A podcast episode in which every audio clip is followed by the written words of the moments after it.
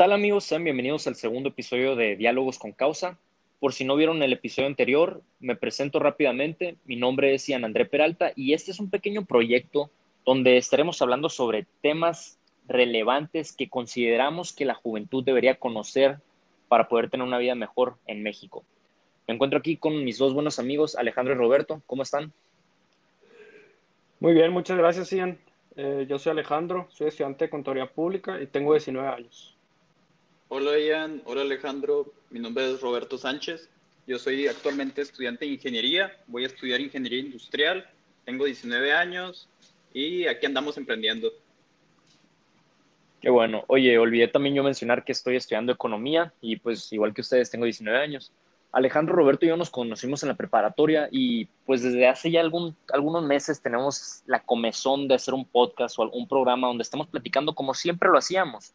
Platicábamos sobre temas relevantes y sobre otras ideas que nosotros consideramos que son pertinentes en el conocimiento de la juventud mexicana. Bueno, pues el día de hoy tenemos una agenda bastante ocupada. Vamos a hablar sobre temas que, que han estado pasando en esta última semana y también platicaremos un poco sobre cómo nos veremos nosotros en, en el futuro, cómo nos proyectamos, qué es lo que queremos hacer y cómo lo queremos hacer. El primer tema que está en la agenda es el de feminicidios y la toma de la CNDH. ¿Cómo ven ustedes? Pues este es un tema muy controversial, muy fuerte. Se ve en todo México. Eh, hay personas luchando por sus derechos y eso a mí me parece excelente. Sin embargo, hay maneras que vamos a tomar en cuenta que se están realizando, buenas y malas. Este, ¿Y tú, Roberto, qué opinas? Bueno, primero que nada, pues concuerdo en que es un tema extremadamente controversial, ¿no? Pero ya también algo que siento basado mucho de los temas que tenemos en la agenda es simple y sencillamente el mexicano o la mexicana está harta, harta de todo ganó, ganaron las elecciones pasadas el señor presidente, bajo mi perspectiva, por hartazgo. El feminismo, a como se ha llevado a cabo aquí en México, es por hartazgo. Todo es, un constante hartazgo de todas las personas. Entonces, sé que como mencionabas de la perspectiva de, no sé si te entendí bien Alejandro, de las maneras, de que hay maneras buenas y malas. Yo siento que más que nada se está haciendo lo que puede y lo que se puede hacer para llamar, porque nosotros no sabemos qué es ese problema que están pasando ellas, ¿no? Hablando específicamente de este tema. Entonces... Fíjate que... Ah, perdón, continúa. No, no, no, continúa. Dime. Ah, te decía que yo también lo he platicado bastante con muchos puntos de, con muchos diferentes puntos de vista y en lo que yo caigo en cuenta es que es un tema realmente complicado, porque mira, mucha gente considera que es incorrecto que el movimiento feminista en la Ciudad de México haga, acciones como, por ejemplo, rayar el ángel de la independencia, dañar monumentos, etcétera, etcétera. Pero igual que tú, estoy de acuerdo que representa un hartazgo social. Las mujeres están cansadas de que a diario se mueran entre 9 y 11 en México. Entonces, yo creo que esa es una de las pocas maneras que ellas conocen de la que, de la que pueden llamar la atención para finalmente generar un cambio. Y cabe mencionar que antes ya se han hecho esas manifestaciones pacíficas y por eso están recurriendo a esto. Para mí es algo que, que es necesario para poder, porque así lo están logrando y eso me parece excelente. Están llamando la atención, están haciendo eh, llamados a las autoridades para que tomen acción, porque la, ley, que la existencia de las leyes no es el problema, sino la impunidad y la acción que repercute en ellas directamente. Completamente. que bien meme. Dale, dale, eh, dale. Nada más para agregar decir de, como mencionaban, las leyes están ahí, pero lo que sucede es que no tengo la estadística, pero casi el 90% de los casos que se reportan sobre algún tipo de acoso a la mujer, feminicidio, cualquier tipo de, esas, de esas situaciones, no, no prosiguen. Entonces, ¿cómo esperamos que, cómo esperamos que quieran seguir así? Pues si no, están, no las están escuchando, como ya mencionaban, hubo muchas maneras pacíficas y mucha gente se burló en esas maneras pacíficas, muchos ni lo entendían, entonces ahora sale esto y el decir que, oigan, esto está mal, no la chinguen. Oye, fíjate que un meme que más que risa me causó hasta pues, un sentimiento feo que decía, la gente viendo la casa de papel, ya ves que la casa de papel se trata de una revolución que toman a rehenes en una, en una sede importante de España. Y decían, sí, viva la revolución, viva Bella Chao, Bella Chao. Y luego sale mexicanos viendo la toma de la CNDH. Hay mejores maneras de hacer eso. Eso no es lo correcto. Sí, eso es una... Se me hizo muy mal porque los mexicanos están apreciando la, acción de otros individuos en otro gobierno, en otros países, y no se están dando cuenta de que ese, ese problema también gira alrededor de todos nosotros y se está haciendo la acción, pero no se está felicitando y no se está tomando en cuenta como debería. Ni siquiera felicitando, se está criticando, se critica a las mujeres que están en este movimiento y evidentemente, bueno, antes de hablar de todo esto, yo era un inculto del movimiento feminista hasta hace aproximadamente unos meses, unos ocho meses, cuando empezó a hablarse más de estos temas. Yo. Por ahí por febrero y eso. Sí, por ahí por febrero yo pensaba de que. O sea, estoy de acuerdo en que se haga la lucha, pero estoy seguro de que hay otras mejores maneras. Yo ese era mi pensamiento de antes, que ahorita estoy completamente de otra manera. Me he informado, gracias a mi novia que pertenece al grupo feminista que, tiene, que ha estudiado el tema, me ayudó a inculcarme, entonces me di cuenta de que en verdad nosotros no tenemos idea de lo que ellas están pasando.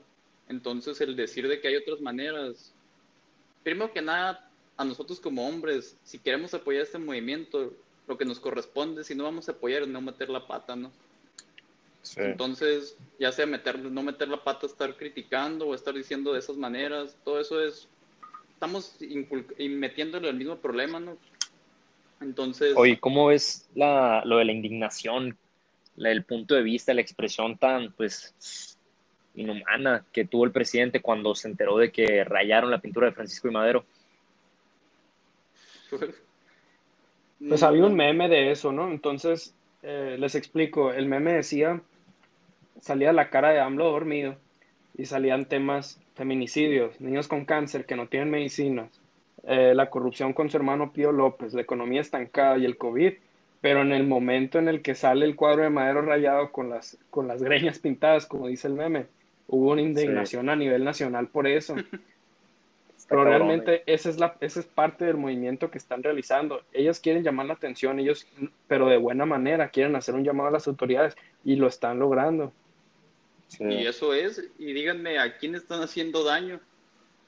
¿A quién están haciendo? Están haciendo, están el gobierno preocupado por mantener cosas que se hicieron en el pasado, objetos, recalcar en objetos, preocupado por defender objetos, le llaman la atención los objetos, cuando estamos viendo todos los problemas que están sucediendo día a día, que no se hablan, no se... Un solo, un solo feminicidio debería causar este tipo de indignación en todo México. Uno solo, no tendrían que haber solo, y no, ni siquiera tendría que pasar, ¿no? Si se malinterpretó, pero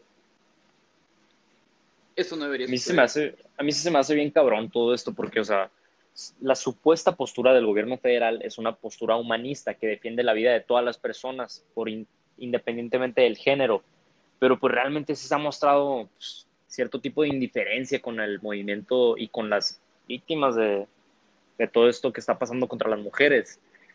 Yo, mira, personalmente sí se me hace muy cabrón, muy gacho que se están muriendo entre 9 y 11 mujeres diarias. Ya con esas cifras son cifras de miedo. ¿Cómo es posible? Pues estamos en un país supuestamente en desarrollo, que tiene todos los recursos del mundo, tiene la gente... yo personalmente considero que los mexicanos son de las personas más agradables del mundo. Y que esté pasando esto en mi país, no sé, se me hace muy, muy cabrón a mí. ¿Y qué opinan? Le quería preguntar acerca de qué opinan de las personas que dicen violencia no va, violencia no va a solventar violencia. Es como va relacionado con lo mismo de hay otras maneras de solucionar esto o todo eso de es echarle, meterle la pata al movimiento como si se tratara de que ellas quieren generar más violencia, ¿no? Evidentemente, un movimiento, una revolución trae consigo violencia y muchas de las personas que están ahí eh, no traen las bases ni los fundamentos del movimiento y solo van a ir a hacer lo que, van a ir a moverse con pasión, no con conocimiento. La misma Pues pasión del hartazgo, la misma pasión del enojo, los va, va a generar violencia, ¿no? Pero no por esas personas se debe ensuciar el nombre del movimiento. En cuanto a violencia, yo creo que realmente si no hay violencia en ninguna parte, ni de las autoridades, ni de las feministas, no debe de haber alguien que incite a la violencia. Pero si ya se cometió algún agravio contra la persona de alguna de estas mujeres, por ejemplo, por parte de las fuerzas públicas, entonces pues está entendible, no, en mi- a mi punto de vista no justificable, pero está entendible que hagan uso de la violencia. Pero si, por ejemplo, hace unas dos o tres semanas, no sé si se enteraron, pero aquí en el Congreso del Estado de Sonora hubo pues, cierta manifestación por todo lo que estaba pasando alrededor de la, de la dichosa ley Olimpia. Entonces, yo estuve viendo un video que sí se me hizo un poquito ah, decepcionante. Fue que por una, una de las mujeres que, del movimiento feminista estaba dentro del Congreso y estaba gritando, me están golpeando, me están golpeando, y los policías realmente no estaban haciendo nada. A mí no se me hace, no se me hace nada correcto que se esté justificando, que esté escudándose con la violencia que otras mujeres sí sufren cuando yo no he estado sufriendo nada. No sé si me di a entender, pero Sí, sí. Sí. pues, espero que hayan entendido bien. Y yo seguí el Ella- video y, en- y a fin de cuentas el guardia pues estaba haciendo su trabajo, ¿no? Ajá, es, exactamente, pues su trabajo es cuidar el, el- es cuidar que no, en- que no entren todos al Congreso, pues. Y aquí mismo está sucediendo el fenómeno, el fenómeno tan famoso que yo estuve observando desde que empezaron todas estas cosas y es cómo se, cómo se habla de lo malo, cómo se habla de cuántas mujeres están haciendo lo correcto, pero por una mujer que evidentemente al ver esto no está siguiendo los fundamentos que una feminista está teniendo, se está manchando todo el nombre del movimiento. Y nada más Sí. se habla en redes sociales de lo malo, se habla de ella está haciendo esto, ah, está muy mal, todas las feministas están mal. Y ahí es nuestro problema, porque ese es el fenómeno y ha pasado con todas las veces. Si una mujer hizo algo siendo parte del movimiento, se trata de ensuciar el nombre de todas, de todas las que están haciendo ahí la lucha correctamente. Sí, Entonces, cierto, a o mí- sea, Y los medios se encargan Sí. de eso, es lo peor del caso, ¿no? los Ajá. medios se encargan de eso y la- eh, no solo los medios, la misma gente, la misma gente sale el tema y empiezan a hablar de eso y evidentemente si lo pones a hablar así, no vas a poder decir que eso está bien, no vas a poder defenderla, pero ella no es el movimiento feminista, ella no es lo que el movimiento feminista está tratando de realizar. Es Sí, bien una dicen que- persona que ¿sí? Bien dicen que vale más una acción mala que 10 buenas. Y pues sí, Sí, es cierto, eso no nomás aplica, eso no nomás aplica en el movimiento feminista, pues hay otros movimientos, otros tipos de instituciones incluso, que una persona hace algo mal y ya por eso manchan a toda la institución. Eso tampoco se me hace pues lo ideal a mí. Sí, sí, totalmente. Eso es Y lo que tam- está pasando aquí.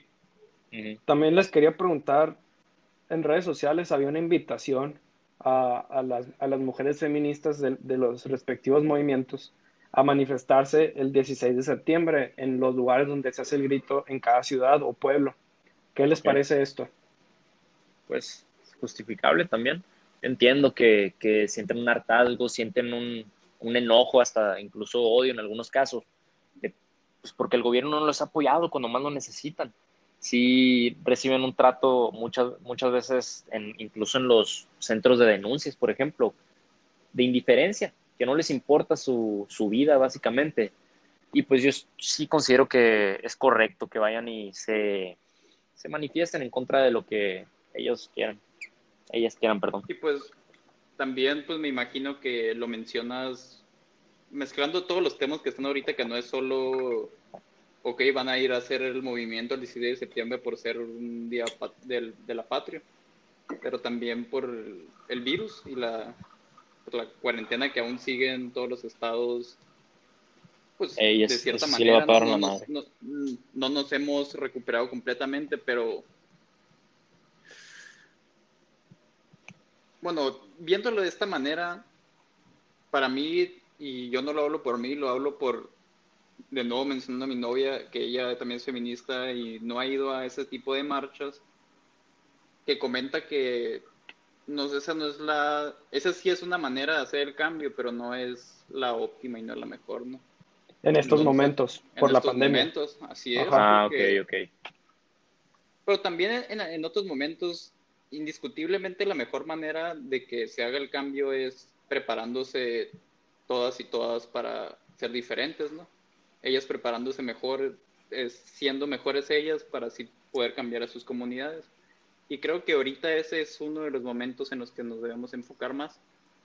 El, que se haga es completamente correcto bajo mi perspectiva y la, lucha lo que se quiere realizar es, es, es lo que debería ser. Pero viendo y optando por la salud de ellas como individuos, pienso que se debería tomar un poco más en consideración. Viendo ellas solo por ellas, ¿no? Porque sé que también yendo a esas manifestaciones están yendo por ellas, porque no se sienten seguras, no se sienten con... Ellas así, ni no se sienten con esa seguridad, pues. Sí.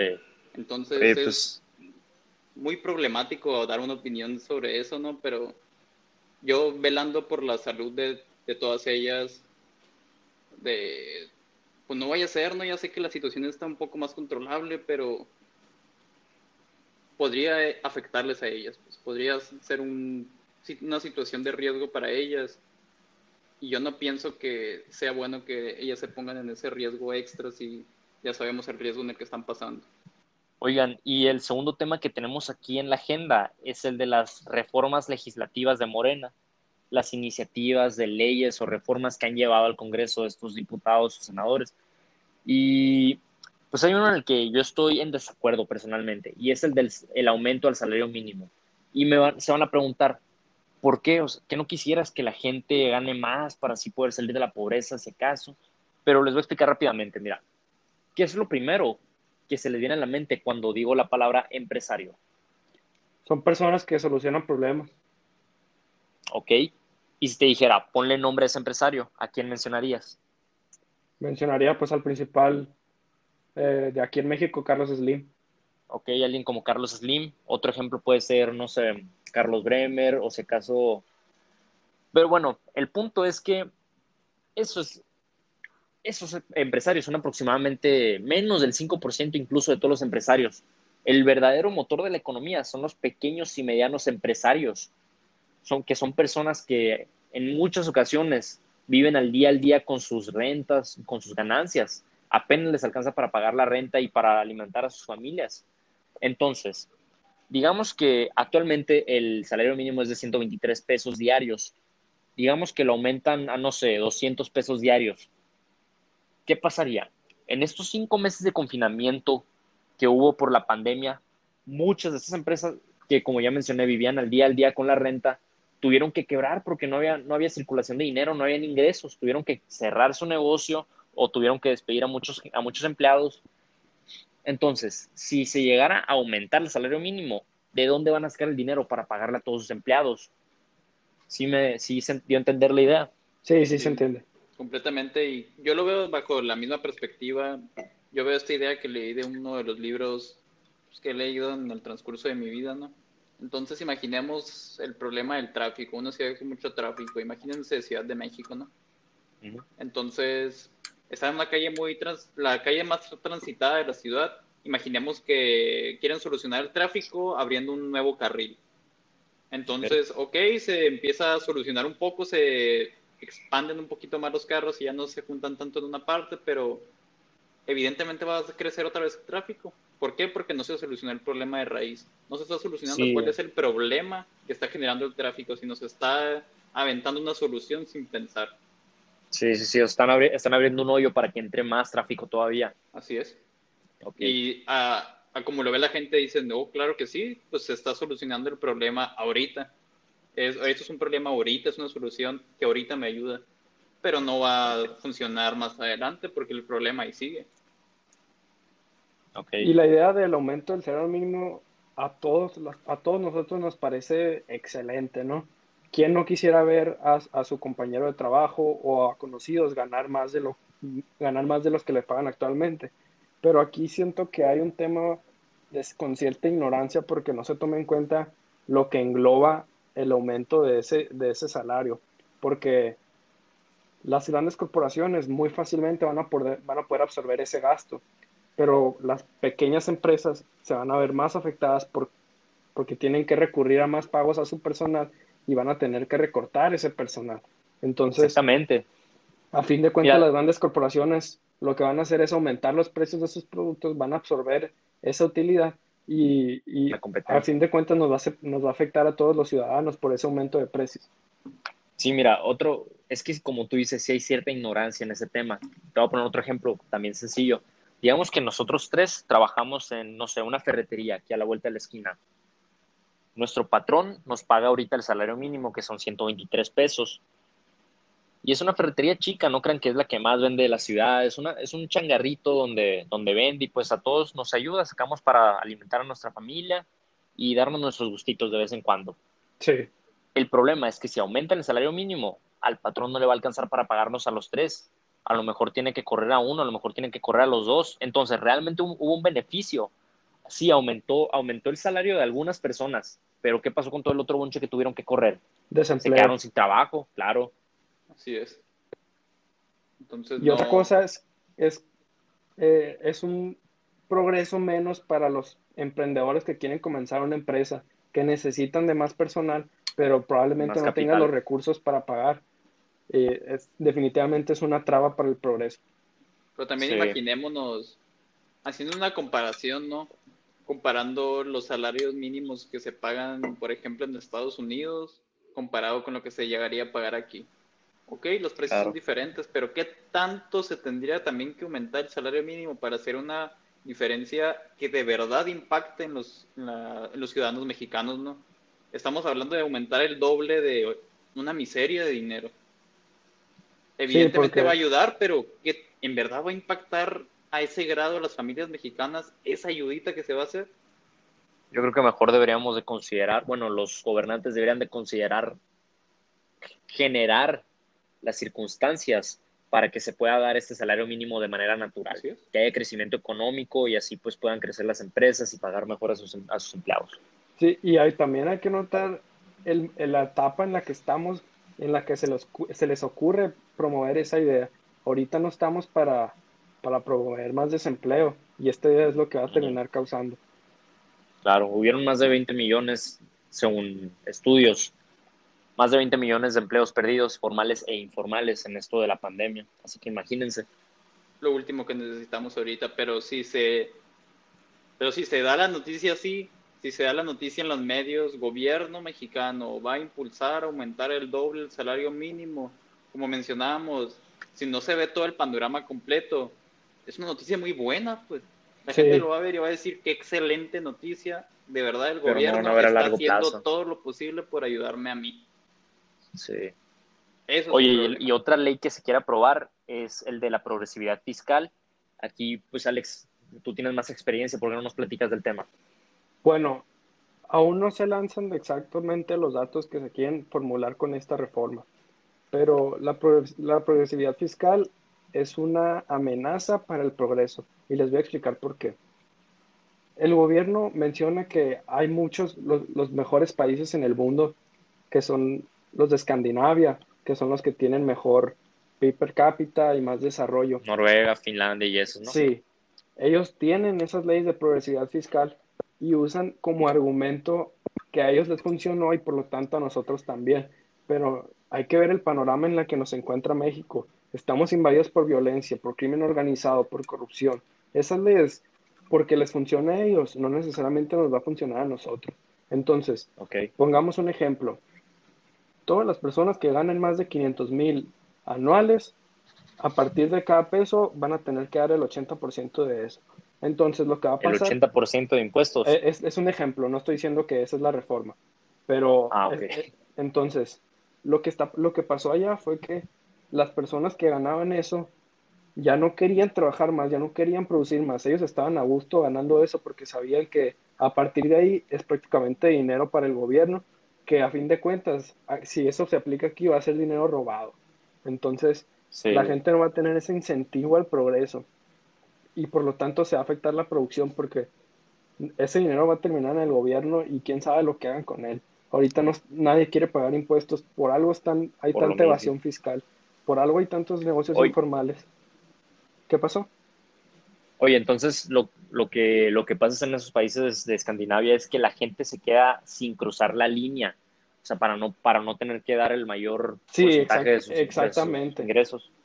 Y allá pues el gobierno sí usa los impuestos para mejorar las vías, el sistema público gratuito, el sistema de educación gratuito, y aquí no se, no se van a ver reflejados esos impuestos hasta que no se ataque el problema de raíz que es la corrupción.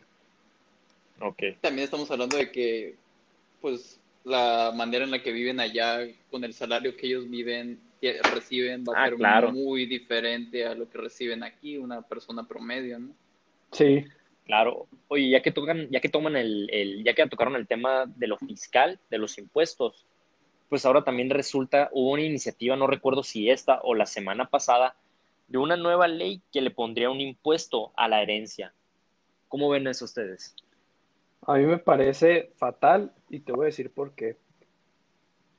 El gobierno quiere que los ciudadanos afrenten las consecuencias de las malas decisiones que ellos mismos tomaron a, raíz de la corrupción, eh, proyectos basura como lo es el tren Maya, las refinerías, son proyectos, como diría un político por ahí, faraónicos, que son, eso, esos proyectos hubieran estado excelentes hace 50 años, pues ahorita, en la modernidad no son proyectos basura y quieren usar... Sí, no son rentables quieren imponer ese impuesto a la herencia porque quieren, no quieren, ¿cómo se dice? Sacar dinero para financiar eso. Sacar dinero para, exactamente. Exprimirnos, exprimir todo lo que tenemos, de, todo lo que se pueda para financiar esos proyectos que no recaen ni tienen proyección, pero para nada, ¿no?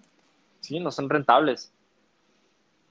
Como tú dices, la verdad, esos, esos proyectos sí hubieran hecho mucho bien, pero ahorita ya, no, ¿de qué nos sirve estar refinando petróleo si las energías del futuro son las renovables como la eólica, la solar, etc. Y eh, aquí nosotros nos acabamos de informar con una conferencia que nos dio Toño Estezarán. Él está, él está muy informado con todo lo de energía sustentable y, dio muchísimos proyectos que se pueden aplicar a, a nivel nacional, estatal y municipal y no entiendo yo por qué no se están aplicando. Y nada más imaginémonos, el, viéndolo como lo veas, el petróleo se nos va a acabar. Se estima que en ocho años ya no vamos a tener.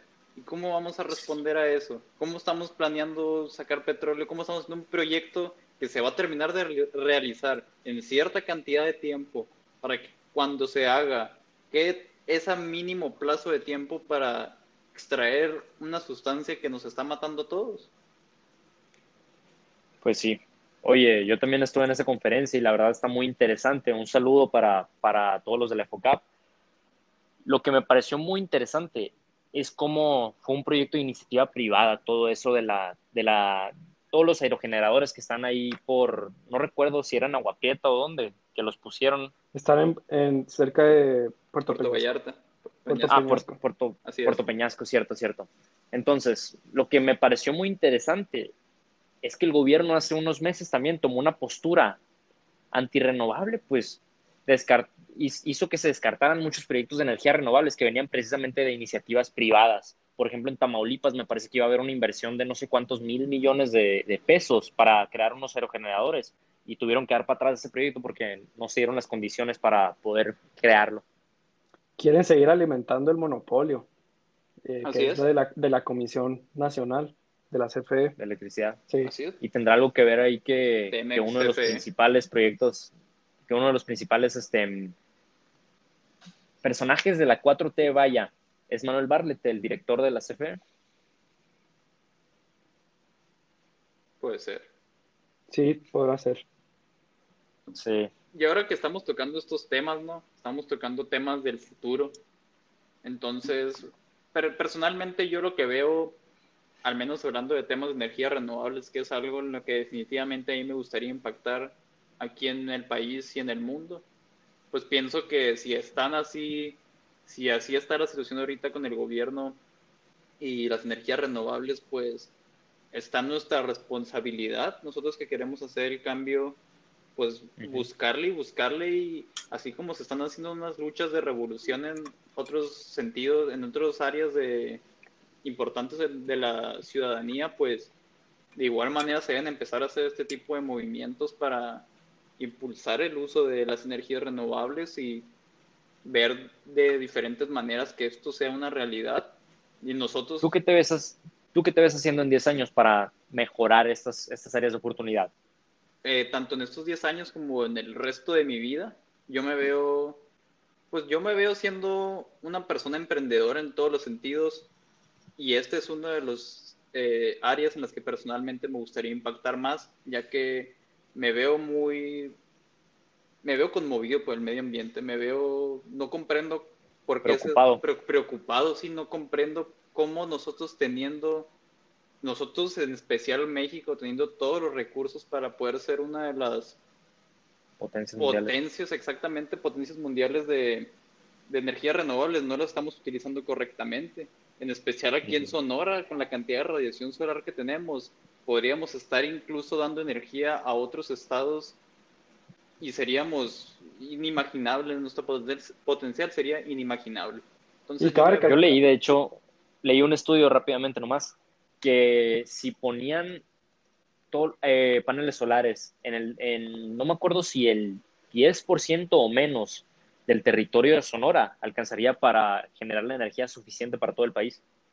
Son cifras impactantes y reales, es la situación. Sí. Y cabe recalcar que este no es solo un tema de medio ambiente, sino también económico. Es una... Claro, claro. Está la manera para mejorar la vida de las familias mexicanas a través de este impacto económico que va a generar el ahorro de, de pagar esas facturas de CFE usando estos proyectos de energía solar, energía eólica. Entonces, a fin de cuentas, se beneficia el medio ambiente y también se beneficia la vida de los mexicanos. Y como decías, Oye, Alex, tú, tú cómo te ves, Alex, en, en 10 años, en el futuro, batallando contra estas complicaciones que tenemos hoy en México? Pues de acuerdo a mis estudios, como yo voy para contador público, como mencionaba, eh, hay muchos contadores que están trabajando en, en, en, estas, en estas secretarías de gobierno donde se impulsa este, este tipo de temas, se, se toman en cuenta. Entonces, me gustaría ver el tema económico de esto y cómo mejorar la vida de los mexicanos, como mencionaba, a través de estos proyectos. Y además, Alejandro, como mencionabas tú, pues un empresario es una persona que resuelve problemas, ¿no? Un empresario, un emprendedor es una persona que resuelve problemas y aquí tenemos un problema muy fuerte, un problema muy fuerte que nos está impactando a nosotros. Entonces, si aquí está el problema, nada más falta que nosotros como empresarios, como agentes de cambio, personas que quieren hacer esa diferencia, empezamos, empecemos a difundir ese tipo de problemas, qué tipo de soluciones podemos hacer y así se va a hacer el verdadero cambio porque al final de cuentas todos vendríamos haciendo lo mismo que se ha hecho. Solo es cuestión de cambiar la perspectiva. Y hablando de y apoyarnos mutuamente. Apoyarnos mutuamente. Y pues ya hablando de esto también, Ian, que nos comentaras tú cómo te ves en 10 años, ¿no? ¿Cómo te ves impactando positivamente en estas situaciones? Bueno, mira, yo estoy estudiando economía y la ventaja de esta carrera es que puede aplicarse tanto en el sector privado como el sector público profesional de México. Entonces, si nos vamos al ámbito privado, yo te diría que me gustaría ser un empresario, claro, eh, generar el cambio a través de proyectos e iniciativas que yo genere, pero específicamente no te, no te sabría decir qué haría para resolver estos problemas. Lo que sí es que pondría mi pequeño grano de arena poniendo paneles solares eh, cerca de mi casa o algo para ir generando mi propia energía. Incluso me gustaría a mí tener un carro híbrido o eléctrico para también deshacerme ya de la huella de carbón que yo genero. Y si nos vamos al, ámbito público, que es un tema que también me fascina, a mí me encantaría poder legislar para ayudar al futuro de México. Me encantaría generar el cambio a través del poder legislativo, sea en la Cámara, en el Congreso del Estado aquí en Sonora o yéndonos a las, yéndonos a las grandes ligas en el Congreso de la Unión. Pero yo creo que sí hay muchas cosas en las que podemos trabajar para mejorar a México y me encantaría ser parte de ese cambio. Entonces, ¿optarías por cambiar estas regulaciones que tienen ese tipo de progreso? ¿Eso es lo que quieres decir? ¿Cómo, perdón? ¿Estarías dispuesto a cambiar esas regulaciones que nos traban para mejorar esto, esta situación? No te entiendo la verdad con, la, con esa pregunta. hay regulaciones como, como mencionaste. Ah, regulaciones, ok, ok. Aguanta, voy a, pues cortar, voy a, cortar, esta parte para que no se vea. O sea, está bien que sea conversa, pero ya cuando hay perdón y eso, Sí, sí, sí, me, apendejé, es que escuchaba revoluciones. Y ah, regulaciones, decía. Después de que yo cuente, después de que yo cuente... A ver. ¿Ahí contesto yo? No, que el, Alex vuelve a hacer la pregunta. Ah, ok. verás. te voy a decir en 5, 4, 3, 2, va. Entonces, Ian, lo que tú estés dispuesto a hacer es cambiar esas regulaciones con el fin de apoyar este tipo de proyectos. Mira, soy honesto, a mí me gustaría poner hasta más regulaciones, por ejemplo, en el ámbito ambiental, como lo hacen otros países ya. Un ejemplo es Alemania. Si te fijas, el control de regulaciones de emisiones de carbono de los autos es muy estricto. Las, las este, fábricas de automóviles tienen que ser muy precisos con la cantidad de, de, carbón que están generando sus motores y esto ha ayudado a que se generen nuevas tecnologías en, dentro de los vehículos para poder cumplir estas, estos requisitos. La innovación es clave definitivamente. Completamente. Y ahora que mencionas tú, Ian, que mencionas Alemania, pues me gustaría hacer como, hicimos nosotros un pequeño ejercicio en el que Alemania lleva, nos lleva a la delantera de energías renovables, pero por muchísimo, ¿no? A, pesar, años. a pesar de tener una radiación casi, sacando las comparaciones, nosotros tenemos una radiación cinco veces mayor y ellos generan un aproximado del 200, 300% más de energía solar. Entonces, si nosotros imaginemos que actualmente el 17% de las energías utilizadas en México son energías renovables, si nosotros quisiéramos alcanzar para el 2024 el 40% de, las, de utilización de energías renovables que vendría siendo el objetivo, tendríamos que hacer un cambio en México, pero increíble, tendríamos que llegar a cifras que te asustan si las ves. Entonces, como conclusión, es un aproximadamente de 168 parques solares alrededor de las áreas con mayor radiación, las que tendríamos que hacer, tomando en consideración el costo de cada parque de energía solar para poder alcanzar eso. Entonces, es una lucha la que tenemos que hacer, es una lucha difícil, pero tenemos que empezar. Y tenemos los ejemplos que si Alemania pudo, que no tenía ni los recursos ni el, apoyo de la naturaleza que tenía, bueno, recursos sí, ¿no? pero yo me refiero a recursos naturales que nosotros tenemos. Lo único que nos falta es nosotros hacer ese cambio para, para poder lograrlo. Oigan, y pues ya se nos está acabando el tiempo, pero me gustaría que antes de terminar cerraran ustedes con alguna frase o enseñanza que nos quieran dejar relacionada con los temas de los que hablamos. Yo quisiera decir una frase que dijo Sócrates. La verdadera sabiduría está en reconocer la propia ignorancia. Esto se relaciona mucho con estos temas porque es muy importante estar informados de, de todo lo que está pasando en México actual con el fin de ser agentes de cambio e impulsar esos nuevos proyectos que tenemos en el futuro. Completamente de acuerdo. Y ahí me gustaría cerrar con, es como un conocimiento de sabiduría que se tiene acerca de la humanidad se dice que los tiempos duros crean líderes duros. Los, líderes duros crean tiempos buenos. Los buenos tiempos crean líderes débiles. Los líderes débiles crean tiempos difíciles. Entonces pienso que ahorita, un ciclo. Así es. Entonces pienso que ahorita es momento de estamos en tiempos difíciles y es momento de nosotros tanto nosotros como nuestra comunidad, los jóvenes, los adultos y los futuros niños nos enfoquemos en ser líderes duros, líderes duros que vayan a crear buenos tiempos para el México y para el mundo.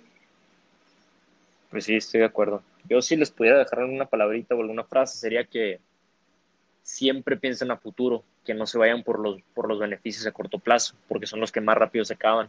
Lo que rápido llega, rápido se va, y pues lo mejor siempre es pensar a futuro. Y nuevamente me gustaría agradecerles, Alex y Roberto, por darnos parte de su tiempo. No, muchísimas gracias, Ian. Muchísimas gracias, a ti. Más les, más les vale que ahora sí me conteste.